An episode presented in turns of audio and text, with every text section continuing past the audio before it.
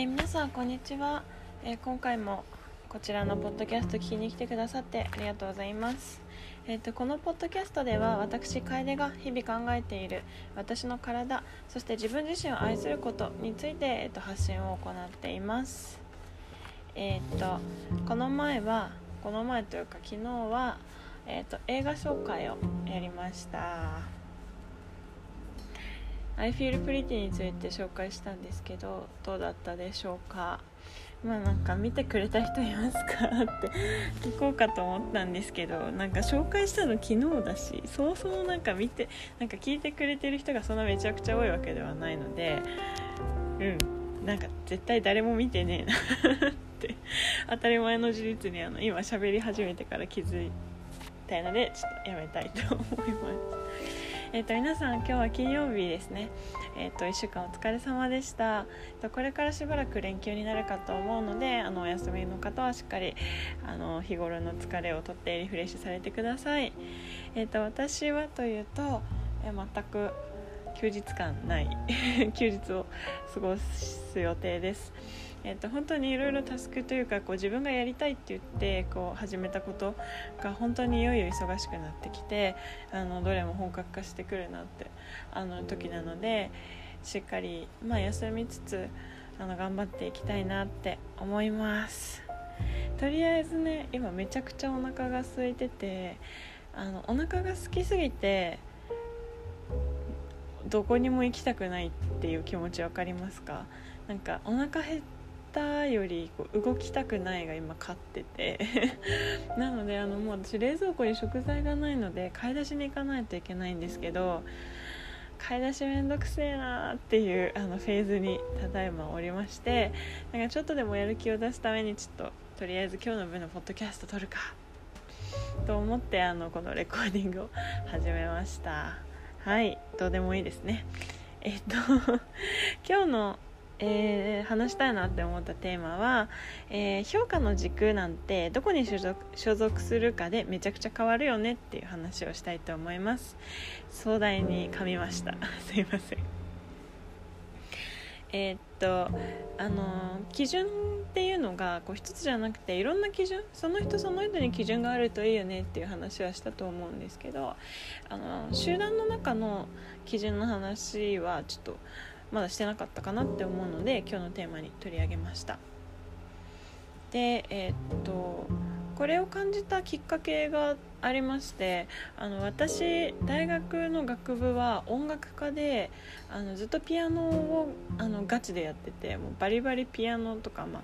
あの自分の楽器の技術を高めるっていうところにいたんですけれどもなんかそこではなんかみんな大体楽器が2つから3つぐらいできるのが当たり前だったんですよね。でみんなあのメインの主専攻っていうのとあと副専攻っていうのを取るんですね。サブなんて言うんだろうマイナーちょっと英語わかんないんですけど、まあ、副専攻でもう一つ絶対楽器をやらなくちゃいけなくてでえっと私はピアノだったんですけどそれプラスあと歌歌を全員やらないといけなかったんですね。なのでみんなあのピアノやってあとなんかフルートとかそういう管楽器とか弦楽器のうちから1個選んでそしてあともう1個歌の授業もあるみたいなうん、なんかマルチプレイヤー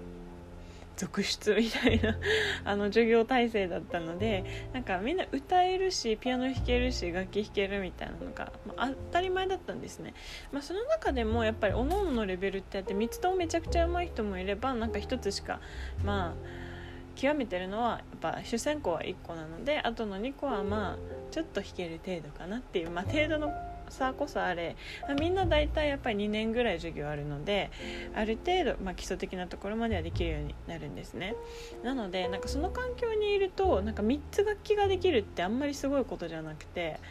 え普通じゃない？みたいな。その中でさらにこう3つ全部めちゃめちゃうまいみたいな。人がなんか時々そういう化け物がいるんですけどもそういう人たちはでもすごいその中でもまあすごいよね。ってなっていったんですね。で私今あの大学院は別のその音楽から離れて別のところに、えっと、通っているんですけれどもそこで外部の人たちと接する機会が多くなった時になんかまずピアノ弾けるってだけでうおってなるんですよ。なんか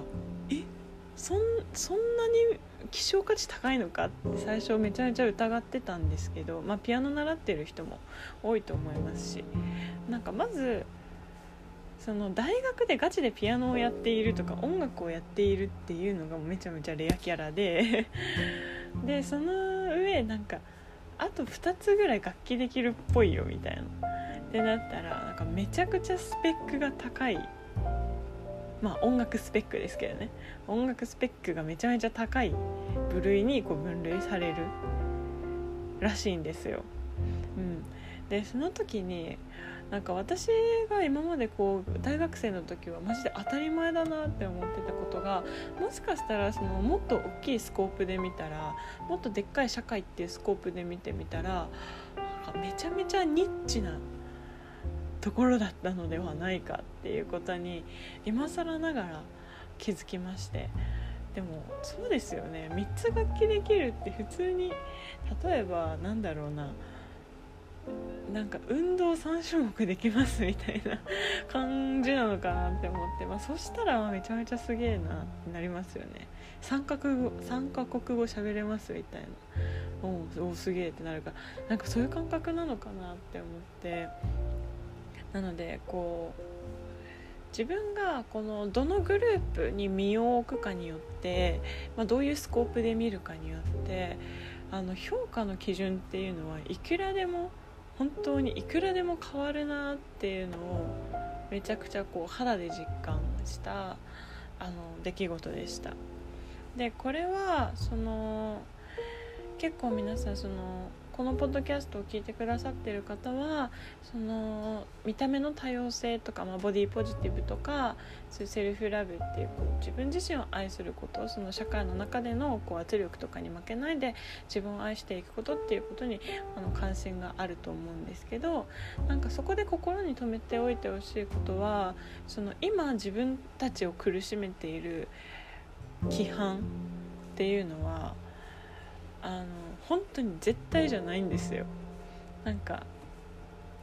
そんなのなんか例えば日本だったら勉強できていい大学に行くのがめちゃくちゃすごいって思われる思われがちですけどなんか海外に出たらなんかそんなことはないなんかそんなになんか受験大事かみたいなもっとそれよりもこう家族といる時間だったりとかもっとこうインターンに行く時間だったりとかの方が大事だっていうあの考え方もあると思いますしそんなことよりスポーツができる方が大事だっていうあの価値観もあるかと思います。うん、なんかちょっと上うまい例えが見つからなくて申し訳ないんですけどそうでもそういうことなんですよね。なのでもしかしたらこうちょっと環境を変えてみるだけでもあの自分たちをこう苦しめているこう規範っていうのは結構こう解放されることが多いのかなっていうのは思います。なのでえっ、ー、と環境を変えるっていうことはすごい大切なのかなって思います。あでもなんか環境を変えるっていうこと あの環境を変えましょうっていうことを今回言いたかったんじゃなくてその他のその地域とかの評価軸で見たらもしかしたらその今自分が所属している集団の中で正しいとされていることがこう間違ってるとか悪いことだっていうこう基準で判断されていたりするのでなんかそんなその自分が入ってる集団のこう評価軸でうまく評価されなかったからって言って全く落ち込む必要っていうのはないし自分の存在意義を疑う必要も本当にさらさらないなっていうことをあのなんかうんこの あの楽器弾ける弾けない問題を通じてとっても感じました。3つ楽器が弾けなかったとしても1つでもできればこうなんて言うんですかねもっと広い視野で見た時に、うん、十分そういう何て言うんですかね1個だけでも十分価値があるだったりするのでその自分のこういる狭い世界だけで物事を決めて決めるべきじゃないなっていうことを思ったっていう話です。あなんかここ最近で一番なんかまとまりのない話になってしまった。というあの自覚はしております。申し訳ありません。えっ、とようやく10何回だっけ？13?14? 回目になってはまあなかなか慣れていかないなって思います。ちょっと目標はとりあえず100回行くことなのでまあ、気長にあの聞いていただければなって思います。えーと、なので、えー、結論としてはあの今そういう例えばそうですね、まあ、身近な話で言うと就活がうまくいかないとかうーんこういう例えばオーディションを受けてうんここのオーディションに受からないとこうお前は能力がないって言われてるように感じると思う人がもしかしたらいるかもしれないんですけどそれはなんかその世界の狭い本当に判断基準の一つであってそれであなたが否定される理由っていうのはどこにもなくてなんかそのもしそのダメだったとしてもなんかえー、なんか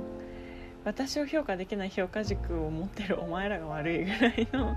あの強気なテンションで言っていいと思うのでそうもしそういうこう誰かから評価されて落ち込んでいることがあるとしたらなんかこの考えをちょっと頭の片隅に置いといてあのなんか。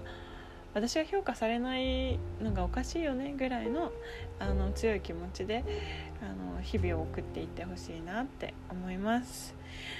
はいうまく伝わっているといいなと祈りながらちょっとこのポッドキャスト終わりたいと思います、えっと、それでは本日のエピソードはここまでです。最後まで聞いていただきましてありがとうございました。よろしければ次のエピソードも聞いていただけるととっても嬉しいです。えっともうちょっとあの前半にゆるゆるとした話を持ってきたいなって思っているのでまあこれもうちょっとこう肩の力を抜いて聞いてもらえるようにあの心がけていきたいと思います。それでは皆さん良いゴールデンウィークをお過ごしください。さようなら。